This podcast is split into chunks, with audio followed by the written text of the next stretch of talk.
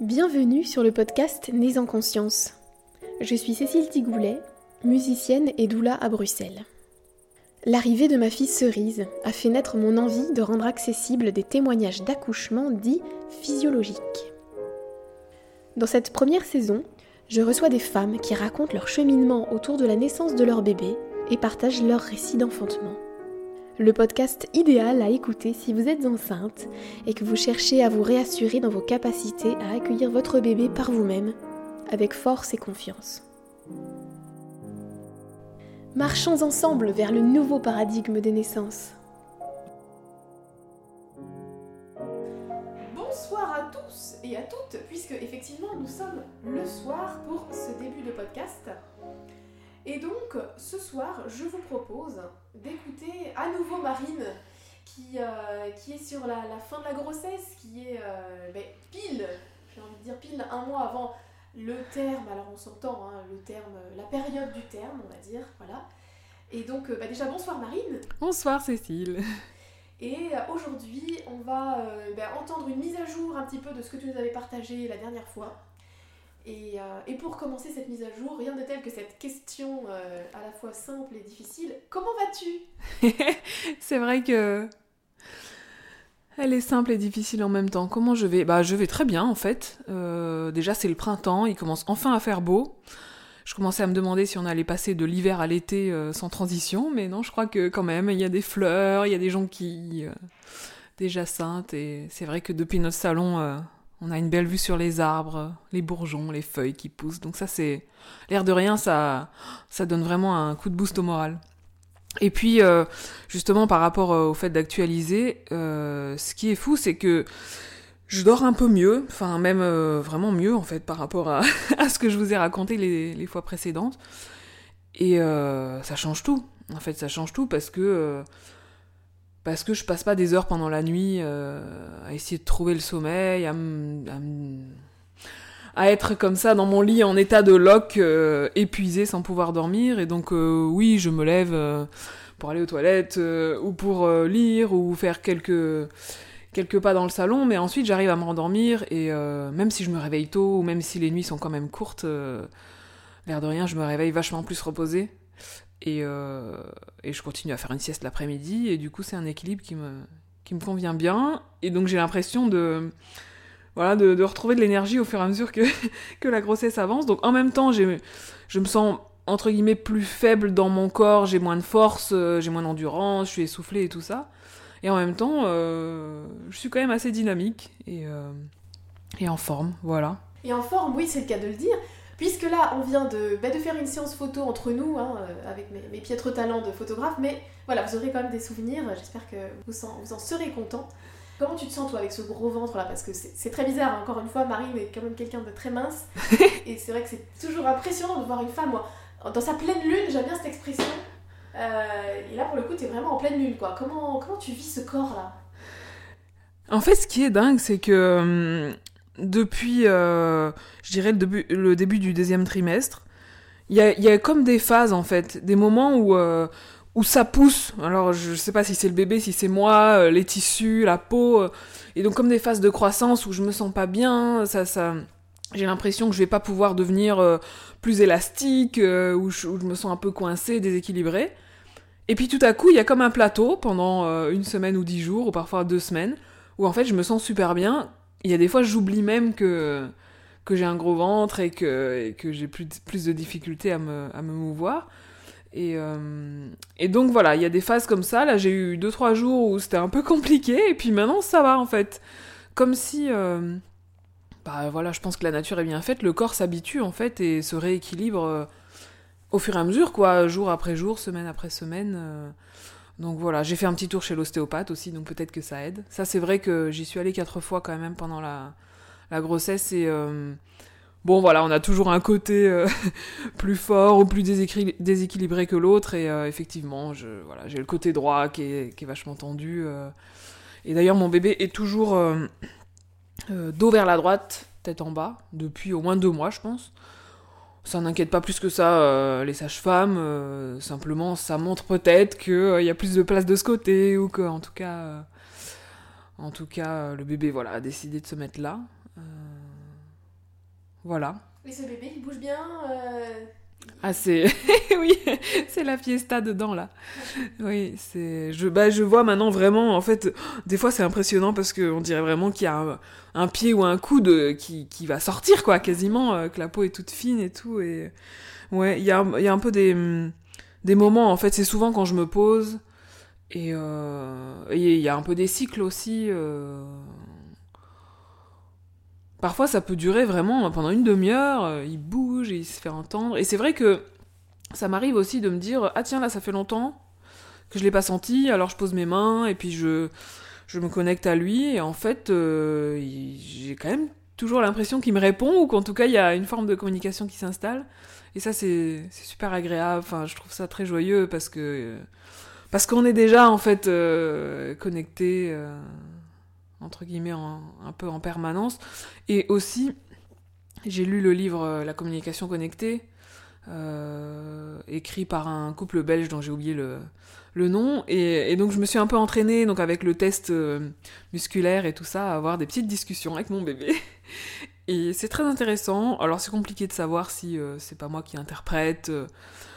plutôt que, que des réponses objectives, on va dire.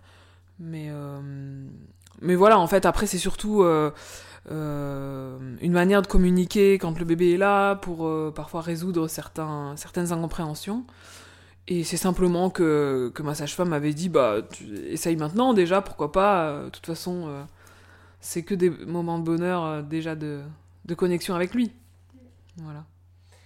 Ok, merci pour cette, cette introduction, on va dire. Et là, est-ce que tu voudrais euh, peut-être nous partager ce qui s'est passé avec euh, une prise de sang, ce qu'elle a révélé de, dramatique? Non, je, plaisante, il faut pas plaisanter avec ça, je suis désolée, je peux pas m'empêcher.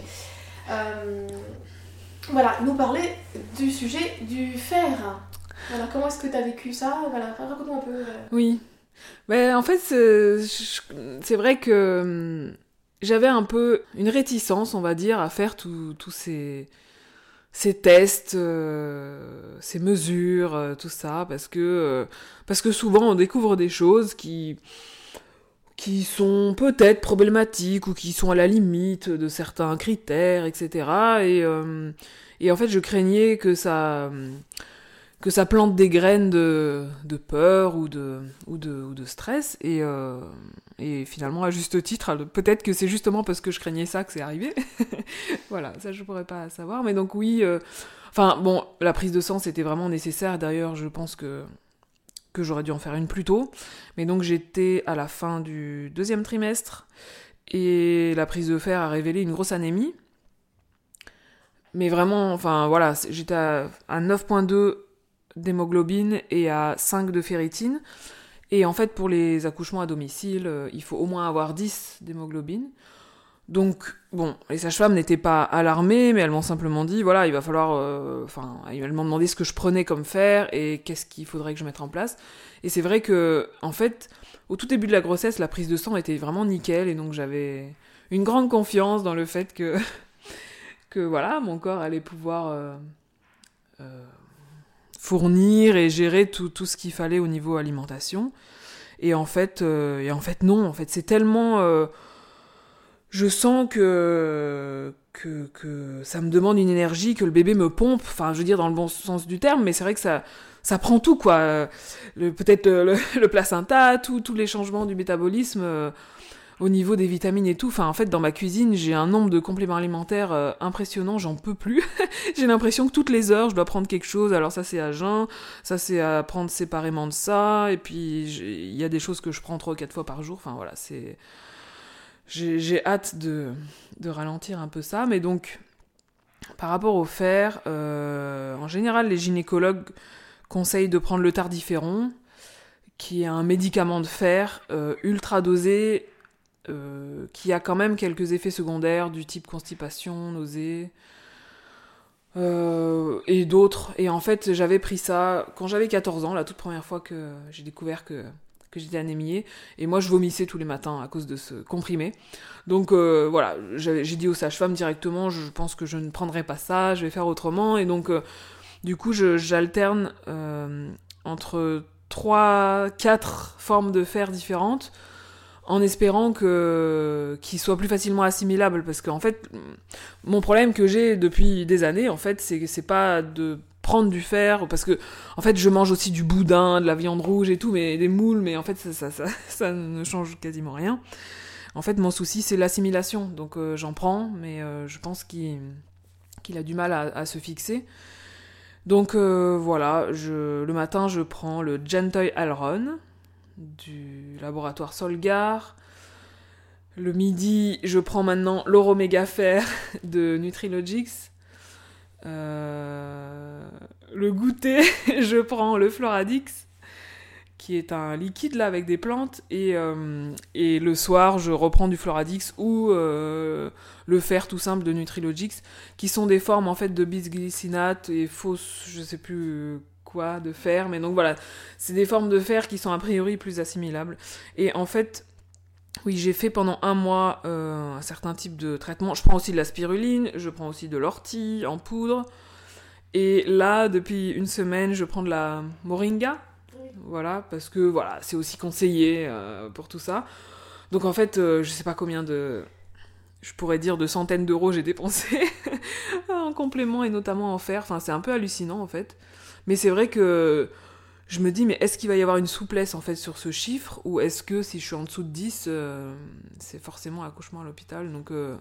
j'ai refait une prise de sang il y a hum, 10 jours et euh, bon, ça a remonté un tout petit peu, mais vraiment un tout petit peu. Je suis passée de 9.2 à 9.5 et euh, de 5 de ferritine à 9. Et, et c'est surtout le 9.5 qui suffit pas, il faudrait un 10 quoi. Et en fait, le fer, c'est en général assez long en fait à remonter. Et donc euh, en sachant que j'ai appris ça euh, voilà trois mois avant le terme, euh, en même temps j'ai confiance que tout va bien aller et en même temps je sais que ça va prendre plusieurs mois avant de d'avoir un taux de fer qui est vraiment vraiment remonté. Et après c'est très difficile de comment dire de de savoir quoi faire entre guillemets parce que les sages-femmes ont, certains critères. Je sais pas toujours, euh, je dois encore en parler avec elles, mais est-ce que ce sont des critères qui sont imposés par euh, leur assurance? Est-ce que c'est imposé par l'hôpital en cas de transfert? Si jamais il y a une hémorragie, par exemple, euh, c'est ça le risque en fait, c'est que du coup le, le sang est trop, trop pauvre en fer et donc ça peut vraiment créer des, des problèmes plus rapidement que voilà, quelqu'un qui n'est pas anémié. Ou est-ce que ce sont des limites qu'elles se sont fixées elles pour euh, voilà pour leur pratique d'accouchement à domicile et, euh, enfin chaque être humain a des limites euh, en tant qu'humain en tant que professionnel de santé. Donc ça c'est encore un, sujet dont je dois discuter avec elle notamment aussi parce que en fait dans 10 jours j'arrive à la fin de la 37e semaine donc le moment où bébé pourrait arriver à, à tout moment et où l'accouchement à domicile est possible par rapport aussi à ces semaines et que si j'ai pas refait une prise de sang entre temps, euh, est-ce que c'est directement euh, l'hôpital ou est-ce que finalement, bon, il y aura une certaine souplesse, flexibilité du fait que que je suis dans la courbe remontante, même si c'est très lent, voilà. Donc ça, c'est un peu ce questionnement et euh, du coup, vraiment pour ça, j'ai la, toute première prise de sang, enfin je veux dire celle où on a découvert que j'étais anémiée, la nouvelle a été très difficile parce que euh, euh, parce que j'ai vraiment un historique de plusieurs années où j'ai beaucoup beaucoup cherché pourquoi je, suis en carence de fer euh, en permanence et j'ai vu un nombre incalculable de, de médecins, autant médecins allopathiques que thérapeutes, naturopathes, homéopathes. J'ai essayé euh, une tonne de choses et j'ai mis beaucoup d'énergie, de d'argent, de temps, enfin tout ça et donc le fait de retomber dans, ce, dans cette chose-là euh, au milieu de la grossesse, ça, ça m'avait vraiment mis un coup au moral. Et puis après, voilà, j'avais mis en place euh, ce traitement de fer, et puis maintenant, je prends mon fer sans, sans trop y réfléchir, et, et j'essaye d'avoir confiance que, voilà, le corps, c'est quand même ce qu'il fait. A priori, bébé manque de rien, donc c'est juste que. Si, quand même, peut-être, euh, je voudrais ajouter que. À partir du moment où j'ai recommencé à prendre plus de fer, j'étais quand même euh, moins essoufflée euh, en général. j'avais moins de courbatures, de, d'espèces de tension dans le corps. Et c'est à ce moment-là que j'ai recommencé à dormir un peu mieux. Donc c'est possible qu'il y ait quand même un lien avec tout, le fonctionnement du métabolisme en général, quoi. Voilà. Donc, donc c'est clair que. Et en plus, le comble, c'est que. Bah, comme tu sais, euh, je, fais la formation quantique doula et le nombre de fois où où Karine et Mélanie répètent que l'anémie c'est hyper important, avoir un bon taux de fer avant la grossesse, pendant la grossesse, c'est un truc à contrôler, à surveiller. Et donc c'est comme si j'avais eu euh, des panneaux partout et qu'en fait j'étais tombée en plein dedans quoi. Voilà. Donc euh, comme quoi des fois même en étant informée, eh ben on a, on peut pas tout contrôler en fait. Mm. C'est ça que ça me montre aussi parce que j'ai tendance à à, lire beaucoup, à apprendre beaucoup. Enfin, le sujet m'intéresse euh, énormément, donc je, je, connais plein de choses et en même temps, je maîtrise rien. Mm. Mm. C'est une belle leçon finalement.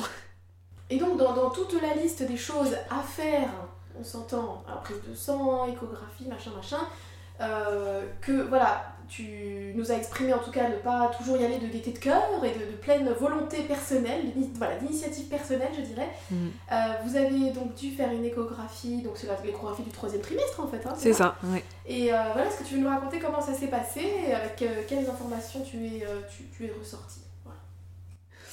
Oui, alors, bah, de nouveau, je pense vraiment que, que les échographies et euh, le test du, de la glycémie, ce genre de choses. En fait, les sages-femmes m'ont donné la possibilité de les faire ou de ne pas les faire.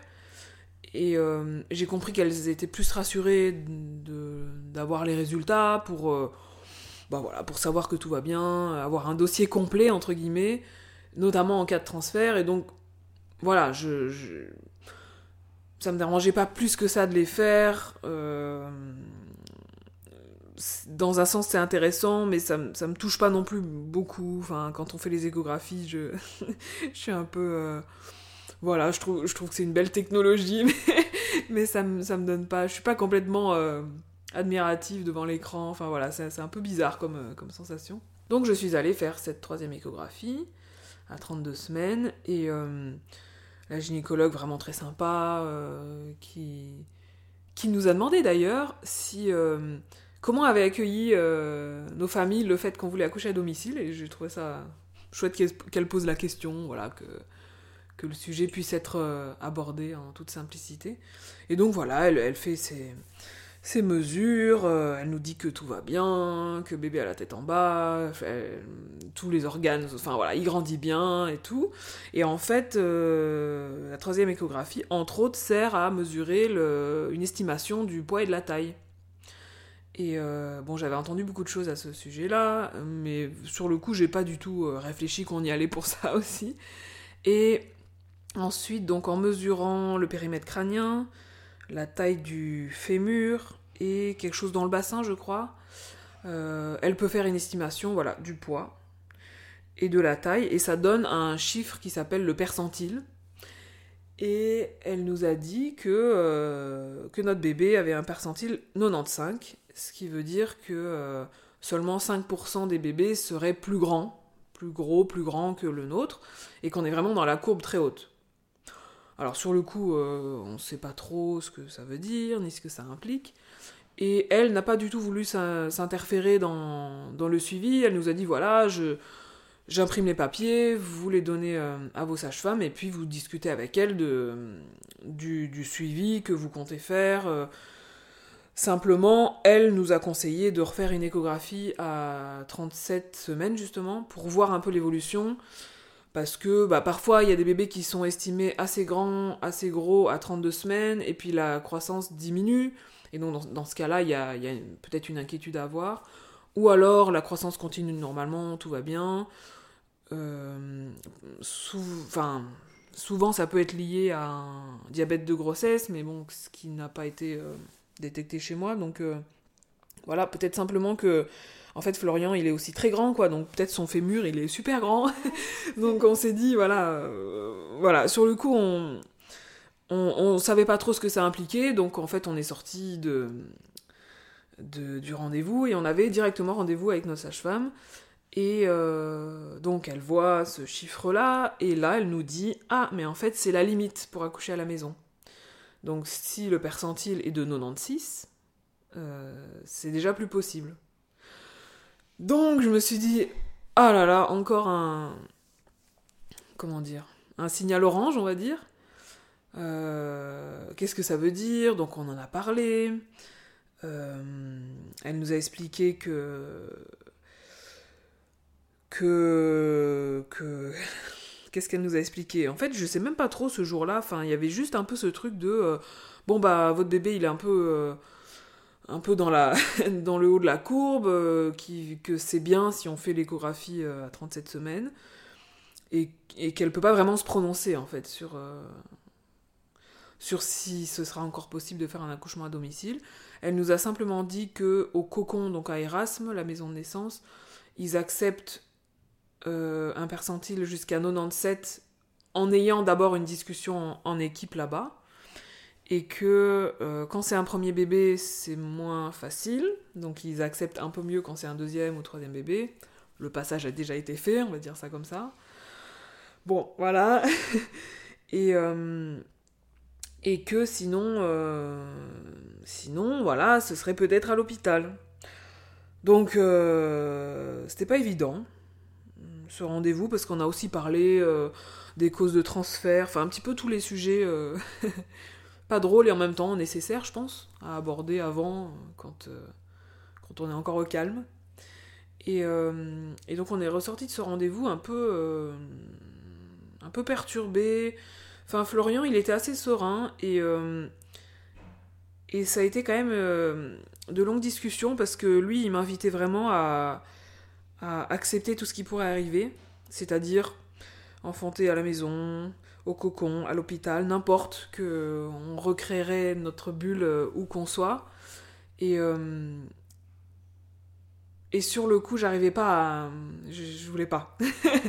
je voulais pas. Et puis, euh, voilà, après, j'ai compris que, que c'est une invitation à lâcher prise aussi. C'est qu'en en fait, il y a des choses qu'on ne peut pas maîtriser. ça peut arriver d'avoir besoin de d'aller à l'hôpital ou d'avoir une assistance médicale. Et c'est pas grave, c'est simplement que euh, vraiment je me vois pas je me vois pas mettre mon bébé au monde ailleurs que chez moi. Et je pense que c'est aussi parce que parce que parce que c'est chez moi que je vais me sentir le mieux pour justement que ces éventuels euh, signaux orange n'en soient pas entre guillemets. Et aussi, voilà, de nouveau, j'avais pas compris euh, par rapport au chiffre 95, euh, est-ce que c'était un, une limite euh, par rapport à une assurance, par rapport à un transfert à l'hôpital ou par rapport à une limite que les sages-femmes ont, décidé de mettre pour, pour, pour leur pratique, la sécurité qu'elles ont vu dans leur expérience?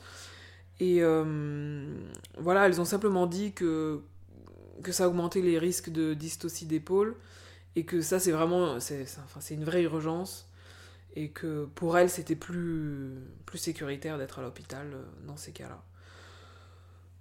Donc euh, c'est vraiment pas évident, d'autant plus qu'on sait qu'il y a des grosses marges d'erreur, enfin grosses, quand même 10% de marge d'erreur possible, ce qui, ce qui est quand même beaucoup finalement dans les estimations.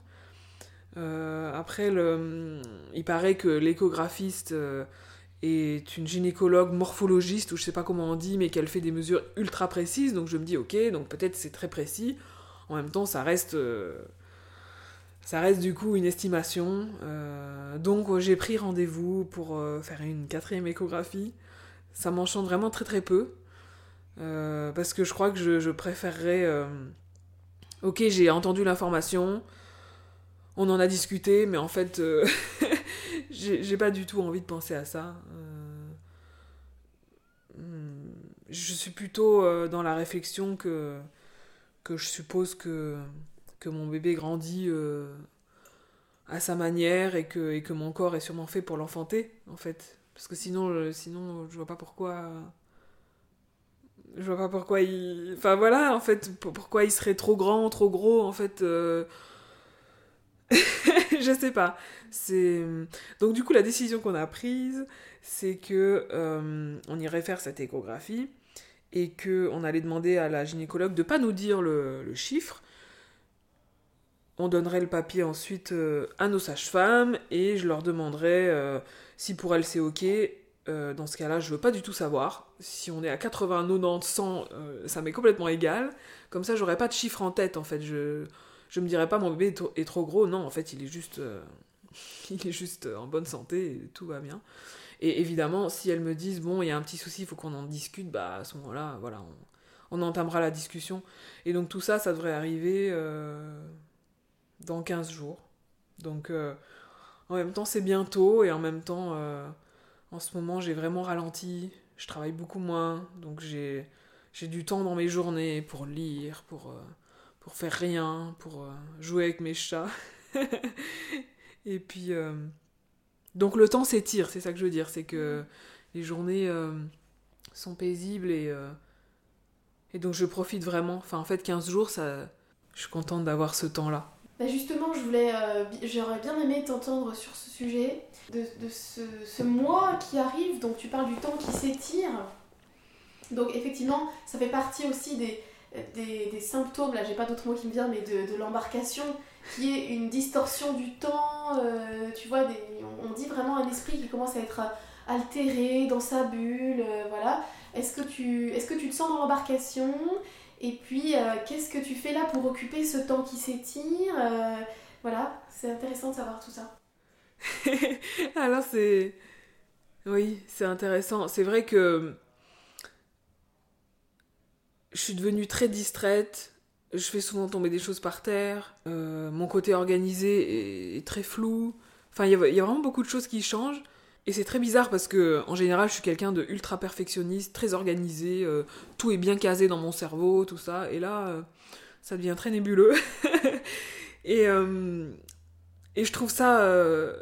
Enfin, j'avais peur que ça ça me stresse. Et en fait, non, je trouve ça très agréable. Parce qu'en fait, il y a une espèce de priorité absolue au-dessus de tout le reste, entre guillemets. Et donc le reste, euh, ça m'empêche pas, euh, en fait, comme j'ai plusieurs activités professionnelles, ça m'empêche pas de donner un cours de yoga par ici, euh, faire encore, encore quelques mails pour mon, festival. Enfin, je transmets des choses justement pour essayer de, me créer de l'espace et pouvoir ensuite être vraiment libérée. Donc voilà, je trouve des remplaçants, voilà, je, j'organise ce qu'il faut. Mais là, c'est assez drôle parce que Florian est parti une semaine pour un déplacement professionnel. Et euh, j'ai fait du ménage, mais j'ai astiqué toute la cuisine, la salle de bain. Euh, je me suis rendu compte qu'en fait, euh, on avait la possibilité en Belgique d'avoir des remboursements en fait pour des femmes de ménage, mais vraiment à des prix,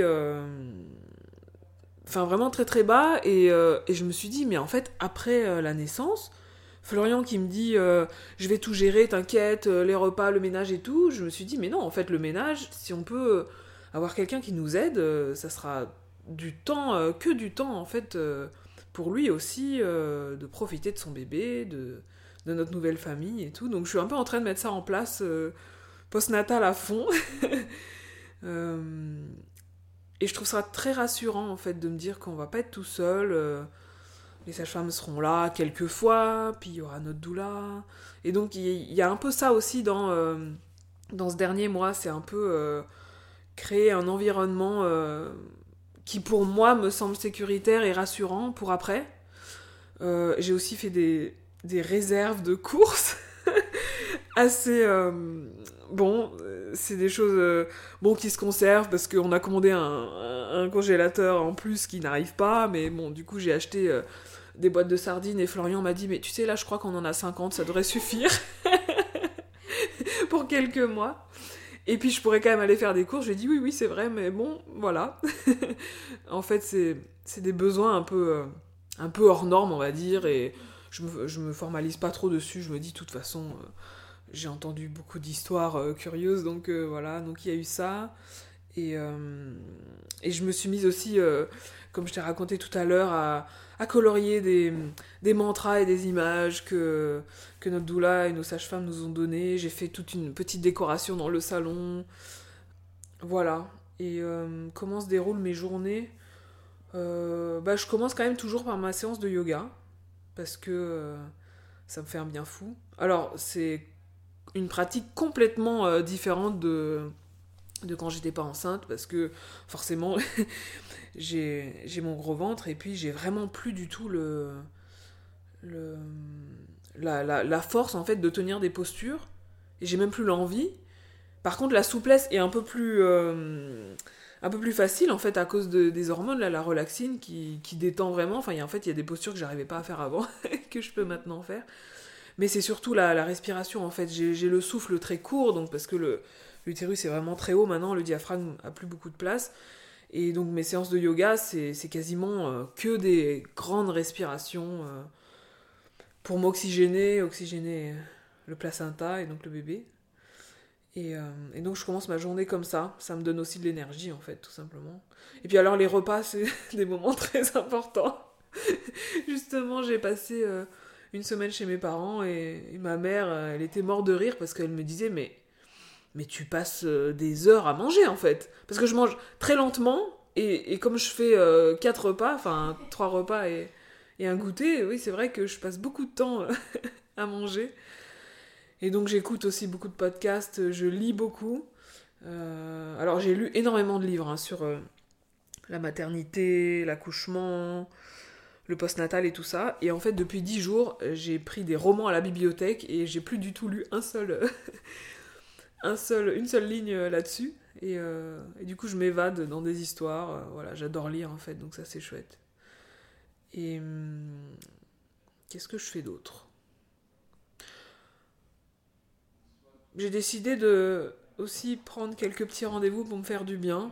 Donc bon, il y a eu l'ostéopathe, mais euh, cette semaine, je vais faire un massage chez une doula. Et puis euh, la semaine suivante, je crois que j'ai pris un rendez-vous pour... Euh, j'ai vu euh, plusieurs fois une réflexologue plantaire. Enfin voilà, j'ai... J'ai envie de, de prendre soin de moi. Je sens que ça, me fait du bien d'être d'être touchée, d'être entourée, et donc, donc voilà, j'ai fait un peu ça. J'ai pris, j'ai pris rendez-vous chez le dentiste. Parce que je me suis dit que, bon, voilà, c'est bien. Enfin, je fais j'y vais une fois par an et comme ça, ce sera fait. Il y a un peu ce truc aussi de. Euh, attends, y a, ça, ça sera plus compliqué après, donc je vais le faire avant. Et donc, euh, voilà. Donc, y a, quand je dis que que j'ai l'esprit un peu embrumé, euh, finalement, il y a quand même des choses qui, qui restent très, très pratico-pratiques. Et euh, voilà, je vais marcher régulièrement dans, dans les parcs qui sont vers chez moi. Et euh, ah oui, peut-être je vais parler de ça quand même. Parce que c'était aussi ces dernières semaines. Donc en fait, euh, avec Florian, on a trois chats. Et il y en a un qui nous a quittés. Donc c'était le, le, vieux chat de Florian que que moi je connaissais seulement depuis deux ans, mais du coup je m'étais évidemment très très attachée à lui. Et euh, il passait son temps sur mon ventre depuis des mois, donc en fait, euh, voilà, je passais des heures avec lui, euh, il était tout le temps collé à moi, il ronronnait, bébé lui faisait des petits coups, enfin voilà, je, sentais qu'il y avait une connexion, et bon, il était âgé, il était malade, et il avait des hauts et des bas depuis plusieurs mois, et j'étais persuadée qu'il allait attendre la naissance du, bébé, mais finalement non. Et euh, ça a été très difficile, le, la fin. Euh, J'avais jamais accompagné euh, un animal jusqu'à son dernier souffle. Et, et bon, c'est difficile en même temps de porter la vie et, d'accompagner la mort. C'est un sujet pas évident, justement dans l'école quantique d'Oula. Je sais qu'il y a tout un, tout un mois sur, sur la mort, le deuil, et, et je m'étais justement dit que je ferais ça plus tard. Mais voilà, la vie fait que, fait que notre petit domino est parti, et euh, en même temps, on a été très heureux de l'accompagner jusqu'au bout. En fait, il est mort dans nos bras, quoi. On a, il n'a pas souffert, on n'a pas eu besoin de l'emmener chez le vétérinaire. On a pu le garder avec nous, on est allé l'enterrer et euh, on lui a fait des petits rituels pour, euh, pour l'accompagner. Et puis on s'est dit que peut-être, peut-être qu'il s'était dit que qu'on avait plus de temps pour lui maintenant et qu'une fois que bébé sera là, ça serait compliqué. Parce que c'est vrai qu'il était, il était vraiment malade dans le sens où il mangeait plus beaucoup, donc on passait notre temps à essayer de le faire avaler une cuillère de ci, une cuillère de ça, puis il faisait ses besoins très souvent en dehors de la litière et donc c'était vraiment beaucoup de. Ben, en fait, comme une personne âgée dont on doit s'occuper, quoi. C'était un petit animal euh, qui, qui, qui n'allait pas très bien. Et donc, euh, donc c'était assez lourd, en fait. Sauf qu'évidemment, au moment où il est parti, je me suis dit, mais moi, je veux bien nettoyer euh, les pipis et la caca partout, autant que vous voulez. Mais bon, voilà. C'est le cours de la vie et de la mort. Et donc ça, ça a été, ça a été difficile. J'ai beaucoup pleuré, évidemment. Et ça reste encore... En fait, c'est l'absence, une fois qu'il est plus là, il n'y a plus mon domino sur mon ventre. Alors évidemment, on a nos deux autres chats qui sont encore des chatons, ils ont 10 mois, donc ils font un peu les fous. Et euh, on est très heureux de les avoir. Enfin, je suis même... Ouais, je, me dis, mais heureusement qu'ils sont là. Et... Euh, mais c'est différent, voilà. C'est... Bon. Voilà. C'est vrai qu'il y a tout ça qui s'est passé là, depuis pas longtemps. Ça remue beaucoup et en même temps... Euh, en même temps, euh, j'ai toujours eu ce. Enfin, je me suis jamais retenue de, de vivre mes, vivre mes émotions et les laisser sortir. Et. J'ai pas forcément peur que, que ça impacte le bébé. Enfin, je sais qu'il ressent tout, que qu'il doit certainement euh, voilà, euh, vivre tout ça avec moi. Mais je lui explique en fait. Je lui dis voilà, il se passe ça en ce moment j'ai besoin de pleurer, ou j'ai besoin de rire, euh, ou, je me sens comme ci, comme ça. Et, et voilà, j'espère que c'est une manière aussi de, de déjà lui transmettre que qu'on a le droit d'être traversé par toutes sortes d'émotions et, et que souvent c'est mieux de les faire sortir pour pouvoir les, les intégrer, les digérer et puis continuer. C'est beau. Merci beaucoup. Alors, euh, il y a une thématique euh, que j'aimerais aborder aussi, c'est celle de, tes projections là. Donc, euh, on, l'a compris dans tes explications, c'est-à-dire que bah, malgré voilà, les chiffres qu'on te donne à droite, à gauche et tout ça, je, sens en tout cas moi, voilà, pour te côtoyer régulièrement, une certaine, un certain ancrage et une confiance, voilà, vraiment de, de fond. Est-ce que, tu, est que tu peux nous dire là euh, ce que tu visualises comme ça euh, Soyons fous, euh, voilà, pour. Eh ben pour tout te dire, tu m'as parlé il y a pas longtemps d'un podcast sur les enfantements libres.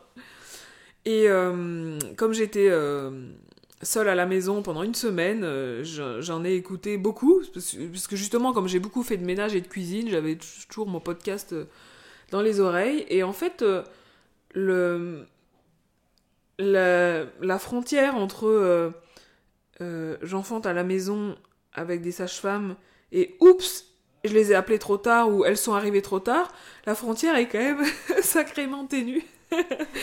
et, euh, et des fois, en écoutant les récits de, de ces femmes et de ces couples, je me dis, mais en fait, en fait, si tout va bien, voilà, ça va se faire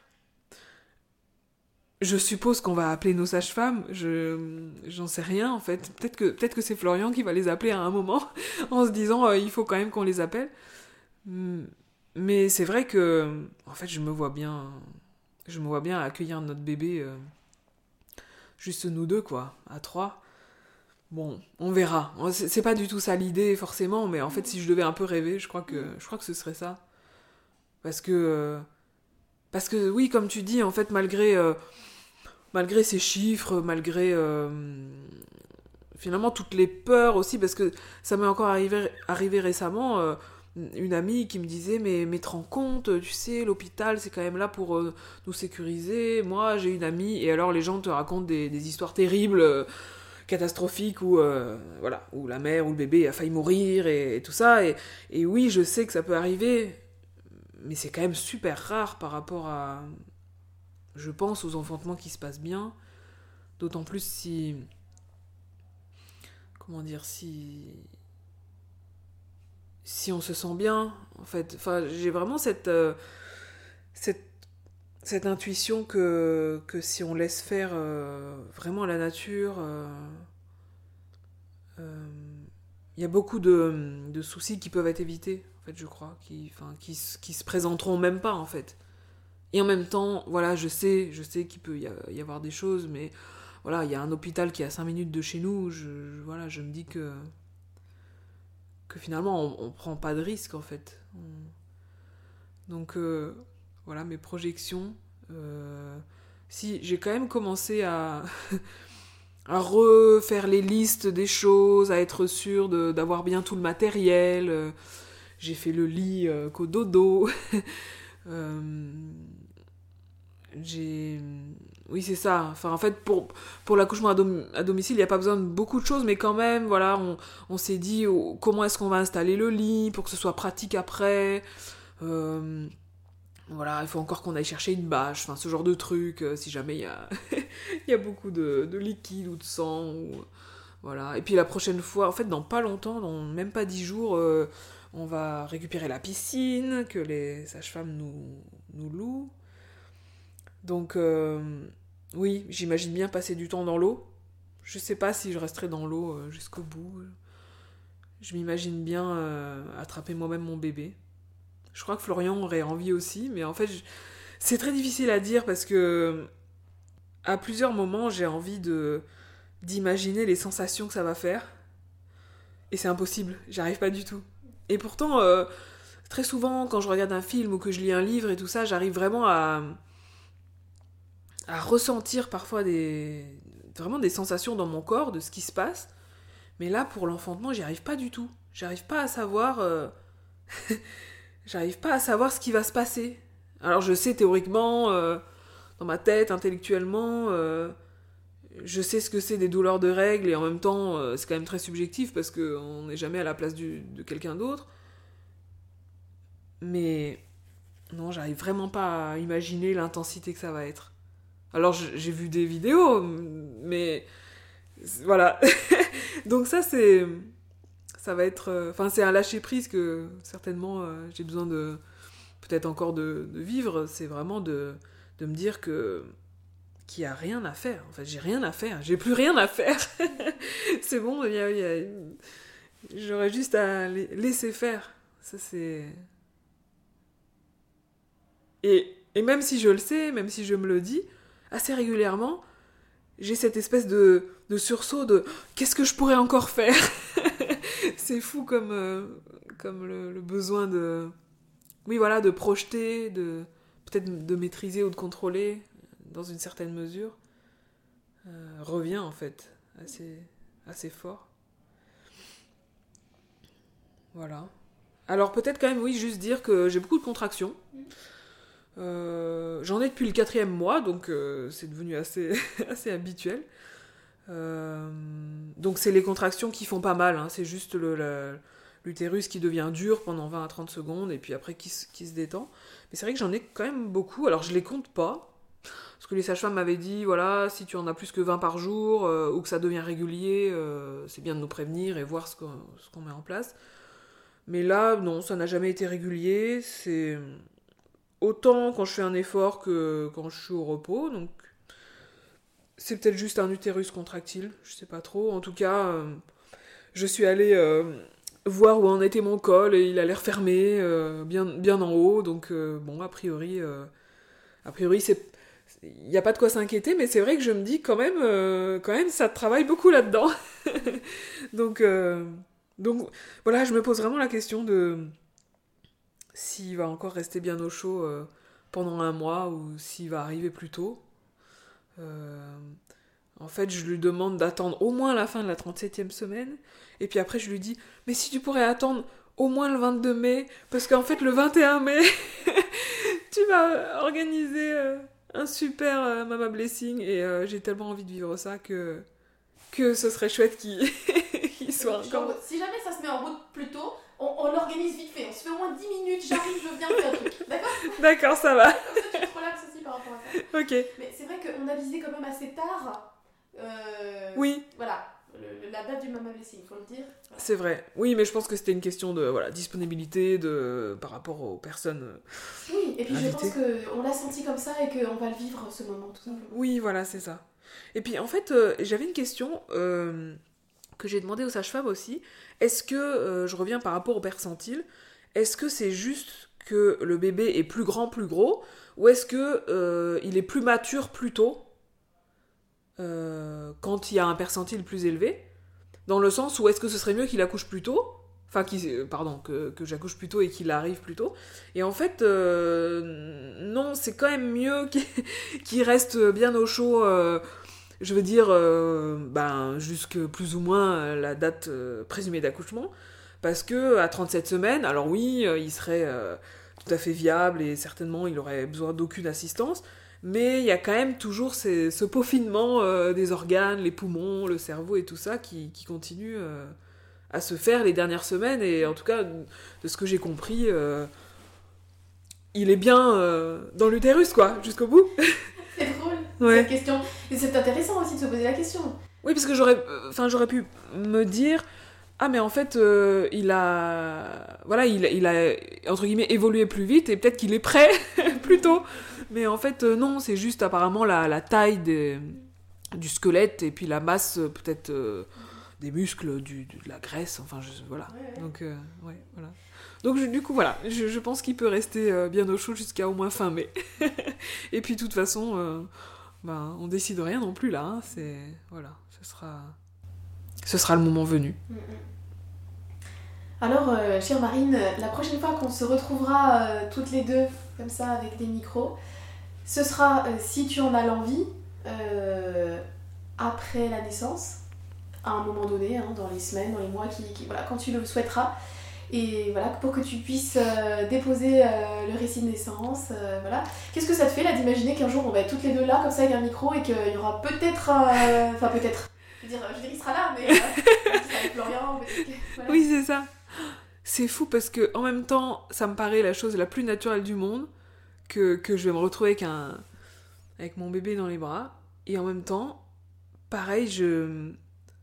C'est encore très abstrait je, ne sais pas comment dire, mais en fait, euh, plusieurs fois ces derniers jours, dernières semaines, euh, à des moments, je, m'arrête un instant et je me dis, ah oui, là, j'ai du temps pour rien faire, enfin, j'ai du temps pour moi, et, c'est un peu les derniers moments, parce que après, bon, je, dans ma vie, j'aurai encore du temps, mais ce que je veux dire, c'est qu'à partir de, de, sa naissance, et même déjà maintenant, ben, je vais être responsable, responsable d'un petit être. Euh, pendant longtemps, enfin pendant, ouais, voilà, le reste de ma vie.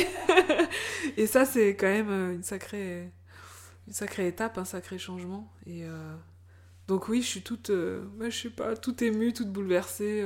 Enfin, c'est fou, quoi. C'est oh là là. Bon.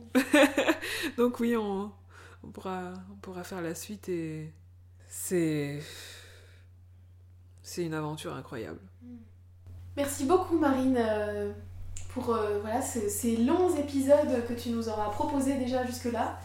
Et euh, ça fait tout bizarre, mais on se retrouve le prochain épisode. Vraiment le prochain épisode, là au moment où celui-là sera sorti, le prochain, ce sera vraiment, euh, voilà, si tu as envie évidemment, la suite de l'aventure quoi. D'accord. Genre, là je pourrais dire la semaine prochaine, retrouver le récit naissance, tu vois. Ah oui, ça fait bizarre, ouais. Merci pour votre écoute. Si vous appréciez le podcast et que vous souhaitez le soutenir, je vous invite à le partager autour de vous, à laisser 5 étoiles sur votre plateforme d'écoute et pourquoi pas à me laisser un petit commentaire. On se retrouve la semaine prochaine pour un nouvel épisode. D'ici là, portez-vous bien. À bientôt